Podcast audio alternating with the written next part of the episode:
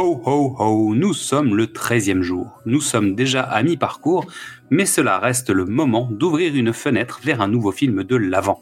Et c'est à Mystérie et Efara de vous parler aujourd'hui du film Shining. Bonjour à tous. Pour cette nouvelle pastille, on va troquer le vin chaud pour du Red Rum. Quand le dieu de la mise en scène phagocyte le king de l'horreur, on se retrouve avec un de mes films préférés. Tout a été dit sur le tournage qui ferait passer Joss Whedon pour un enfant de cœur, sur la chambre 237 qui contiendrait les secrets les plus lunaires. Mais avec trois rôles principaux tenus par Jack Nicholson, Shelley Duval et Danny Lloyd dans son unique rôle, une baigneuse et deux jumelles, Stanley Kubrick a réalisé en 1980 les 2h26 les plus inquiétantes du cinéma. Et peut-être une mauvaise adaptation. J'ai invité pour en parler mon spécialiste de Stephen King à moi, Efara. Salut Je suis sûr que tu as relu le bouquin pour te préparer en moins de deux heures, c'est ça? Non, on, je l'ai lu quand j'étais beaucoup plus jeune euh, la première fois. C'est un roman qui m'est resté quand même pas mal en tête et euh, je l'ai relu pas mal au, fur et à mesure des années en VF et en VO, mais voilà, c'est pas celui que je préfère de toute l'œuvre de, King, mais bon, ça va. J'aime bien les, premiers en tout cas. Et coïncidence, il a écrit et a été écrit l'année de ma naissance, 77. Le film pour toi est, supérieur, transforme s'inspire, change tout. C'est différent. En, fait, c'est un peu, euh, c'est un peu particulier. Je l'ai revu il y a, je l'ai revu il y a deux jours justement pour pour me préparer un petit peu à, cette émission. Et euh, curieusement, en fait, je retrouve pas vraiment le, livre dedans. Il y, a, y a, bien le nom euh, de Shining dessus, mais en fait, ça pourrait être une histoire de, de, maison hantée ou de château hanté ailleurs avec d'autres personnages que ce serait, à mon avis, exactement la même chose. C'était vraiment plus je pense, un prétexte. Euh, le livre avait été acheté par probablement le producteur de, Kubrick et ensuite euh, il devait absolument le faire parce que c'était le livre qui devait être le best-seller de l'été, donc euh, ils ont forcément lancé la production dessus. Mais je pense pas que Kubrick, en fait, il avait pas l'air de se préoccuper vraiment de la, de la matière réellement du livre. Il a pris vraiment le basique. C'est une famille de trois qui est bloquée dans un hôtel pendant l'hiver. Le type, il devient fou et, et en plus, il y a des fantômes dans l'histoire. Et à partir de là, pof, il a fait son film, qui est franchement en termes de réalisation pure très intéressant. Vraiment une, démonstration de maison hantée absolument parfaite. Mais à côté de ça, j'ai beaucoup de mal à dire que j'aime le film. Vraiment, c'est vrai. J'aime pas beaucoup le film parce que, tout ce qui m'attire dans le roman de King, c'est-à-dire les personnages et le, le fait de vivre avec des gens, avec leurs bons, leurs mauvais côtés, euh, voir l'évolution de, l'intrigue, etc. En fait, on l'a pas dans le film du tout. Le film, c'est juste une démonstration de, mise en scène parfaite. La musique est atroce, ça, te met sur les nerfs euh, pratiquement dès le début du truc. La réalisation est hyper bizarre avec ces angles comme ça qui fait que ça te met mal à l'aise à chaque fois que tu vois un plan qui normalement devrait être un plan sympa. En fait, tu dis il y a un truc qui va pas dans cette histoire. Les, tous les trois, les trois acteurs, que soit le gamin, la, de Sissi ou, même euh, Jack Nicholson, ils surjouent, mais à 8 milliards de pourcents. Comme tu n'arrives pas à t'intéresser à leur personnage. Et à cause de ça, en fait, tu restes uniquement sur la performance de réalisation, mais par contre pas sur une histoire qui t'a vraiment transporté et tenu en haleine pendant, pendant deux heures ou deux heures et demie, selon la version que tu regardes. La, puissance de Brian De Palma, parce que c'est pas Sissi Spacek, c'est Shelley. Mais euh, non, en plus, euh, vraiment, je me faisais la réflexion. Euh, il y a des personnages où le, personnage de, Jack Torrance dans, dans le roman, c'est quelqu'un à qui, oui, il y a des mauvais côtés et ces mauvais côtés sont mis en avant pratiquement tout de suite, très rapidement dans le roman. Il y a le fait que c'est un ancien alcoolique et qu'il a des crises de colère violentes qui, qui montent comme ça en permanence. Il doit se contenir, même pendant son entretien avec le, type qui va lui donner sa place et c'est peut-être sa dernière chance de trouver un emploi à peu près respectable, il est en fait, il bouillonne à l'intérieur parce qu'il a l'impression qu'on lui fait l'aumône, c'est quelque chose qui le heurte, tu vois, profondément à l'intérieur. C'est des choses comme ça qui reviennent, qui font que tu commences à comprendre comment, ça, comment le personnage fonctionne et tu commences à t'intéresser à la dynamique à l'intérieur de la famille. Euh, ils vont être coincés pendant tout un hiver ensemble. Qu'est-ce qu'un mec comme ça, qu'est-ce qui lui passe par la tête d'accepter un emploi Il va être tout seul avec un petit gamin qui doit avoir 5 ans à peu près et une femme euh, avec qui, de manière assez évidente, euh, même si c'est pas dit explicitement, il y a eu des, il y a eu des soucis, il a peut-être trompé, ils ont peut-être eu des, des, ruptures à certains moments. Donc, qu'est-ce qui fait que tu vois, tu ramènes ta famille dans un endroit isolé pendant tout un hiver pour rester là? C'est vraiment des, choses comme ça qui font que tu lis et tu te dis mais qu'est-ce qui va se passer? Tu es intrigué. Le côté surnaturel est beaucoup plus traité, ce qui est normal aussi puisque as, sur un livre tu as beaucoup plus de place.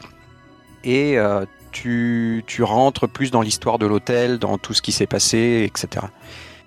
King, il apporte, euh, il apporte vraiment cette, euh, cette, cette envie de traiter des personnages avant tout. L'intrigue, je pense, chez lui, vient après, quelque part, mais d'abord, il lui faut traiter des personnages en particulier. Kubrick, il s'en fout, les personnages. Il en a rien à battre, il, place des gens là, il veut une réaction et c'est tout, en fait. Euh, Quelque part, lui et Hitchcock, je pense, devaient avoir un peu cette, euh, fibre du style. J'en ai rien à, à faire que tu sois confortable ou pas sur mon tournage. Je veux entendre le cri que je cherche et c'est tout, tu vois. Donc, il va faire ses 65 prises d'affilée jusqu'à ce qu'il obtienne son résultat.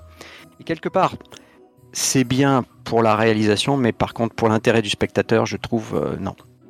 Et c'est pour ça qu'au final, j'ai beaucoup de mal avec, euh, avec cette adaptation-là en particulier, mais même avec euh, Kubrick en général, parce que tu as du mal à, te, à rentrer dans l'intrigue et à t'intéresser au, vraiment à ce qui, ce qui fait que l'histoire va te porter pendant une heure ou deux heures ou trois heures.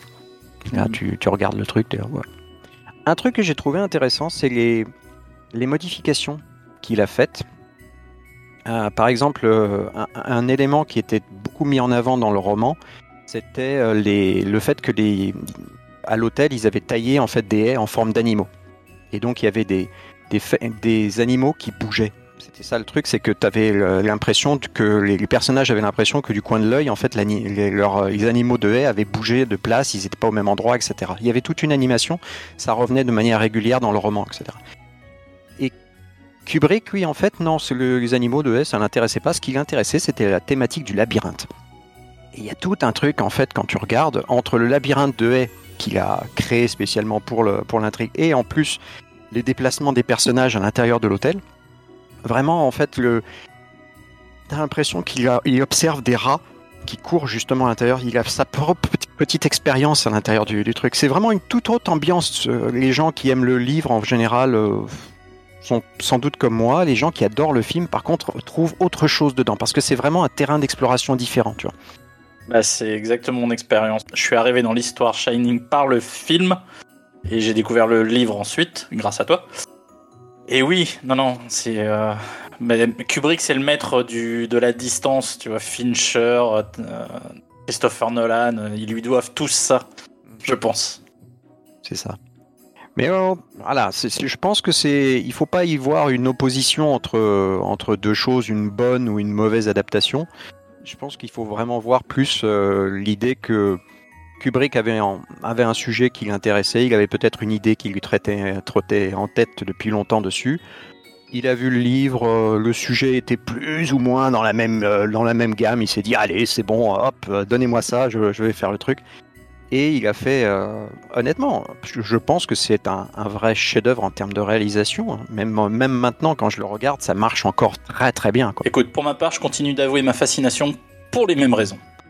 Merci beaucoup pour cet éclairage. Je pense qu'on va se reparler très vite d'un autre film tout aussi glacé. D'accord. Merci à toutes et à tous pour votre écoute. Pendant les fêtes de fin d'année, n'hésitez pas à venir découvrir ou redécouvrir tous nos autres formats, du cinéma au top, précédemment sur vos écrans ou Qu'est-ce que c'est Bond. Pour rester à l'écoute de nos nouveaux épisodes, c'est tout simple, abonnez-vous sur les plateformes de podcast ou venez directement vous inscrire sur la newsletter sur notre page Ocha. Suivez-nous sur les réseaux sociaux, Facebook, Instagram ou Twitter, et n'hésitez pas à venir nous parler, commenter, partager, liker, et à demain pour ouvrir la fenêtre vers un nouveau film de l'avant. Il est arrivé ici avec sa femme et ses deux petites filles d'environ 8 ou 10 ans.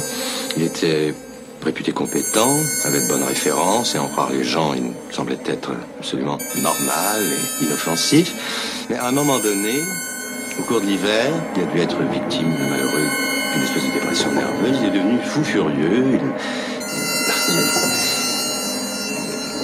Il, a tué sa famille avec une hache. C'est moi, Wendy Eh bien, je puis vous assurer, monsieur Ullman, que ça ne risque pas de m'arriver.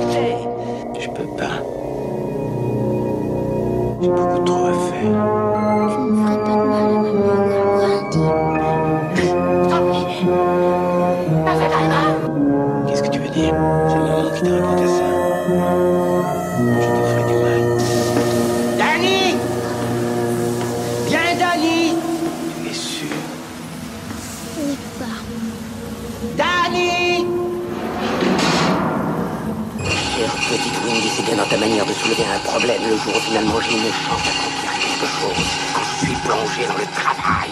T'est-il arrivé de songer un moment dans ta vie à mes propres responsabilités? T'est-il arrivé de réfléchir ne fût-ce qu'un seul, un tout petit moment à toutes mes responsabilités? Peut-être leur faut-il une semonce. Si vous, si vous me permettez ce conseil. Peut-être même plus. Cochon, petit cochon, allons ouvrez-moi donc. De me refuser l'entrée, il n'est pas question. Mon souffle, puissant comme la mousson, je ferai sauter la maison.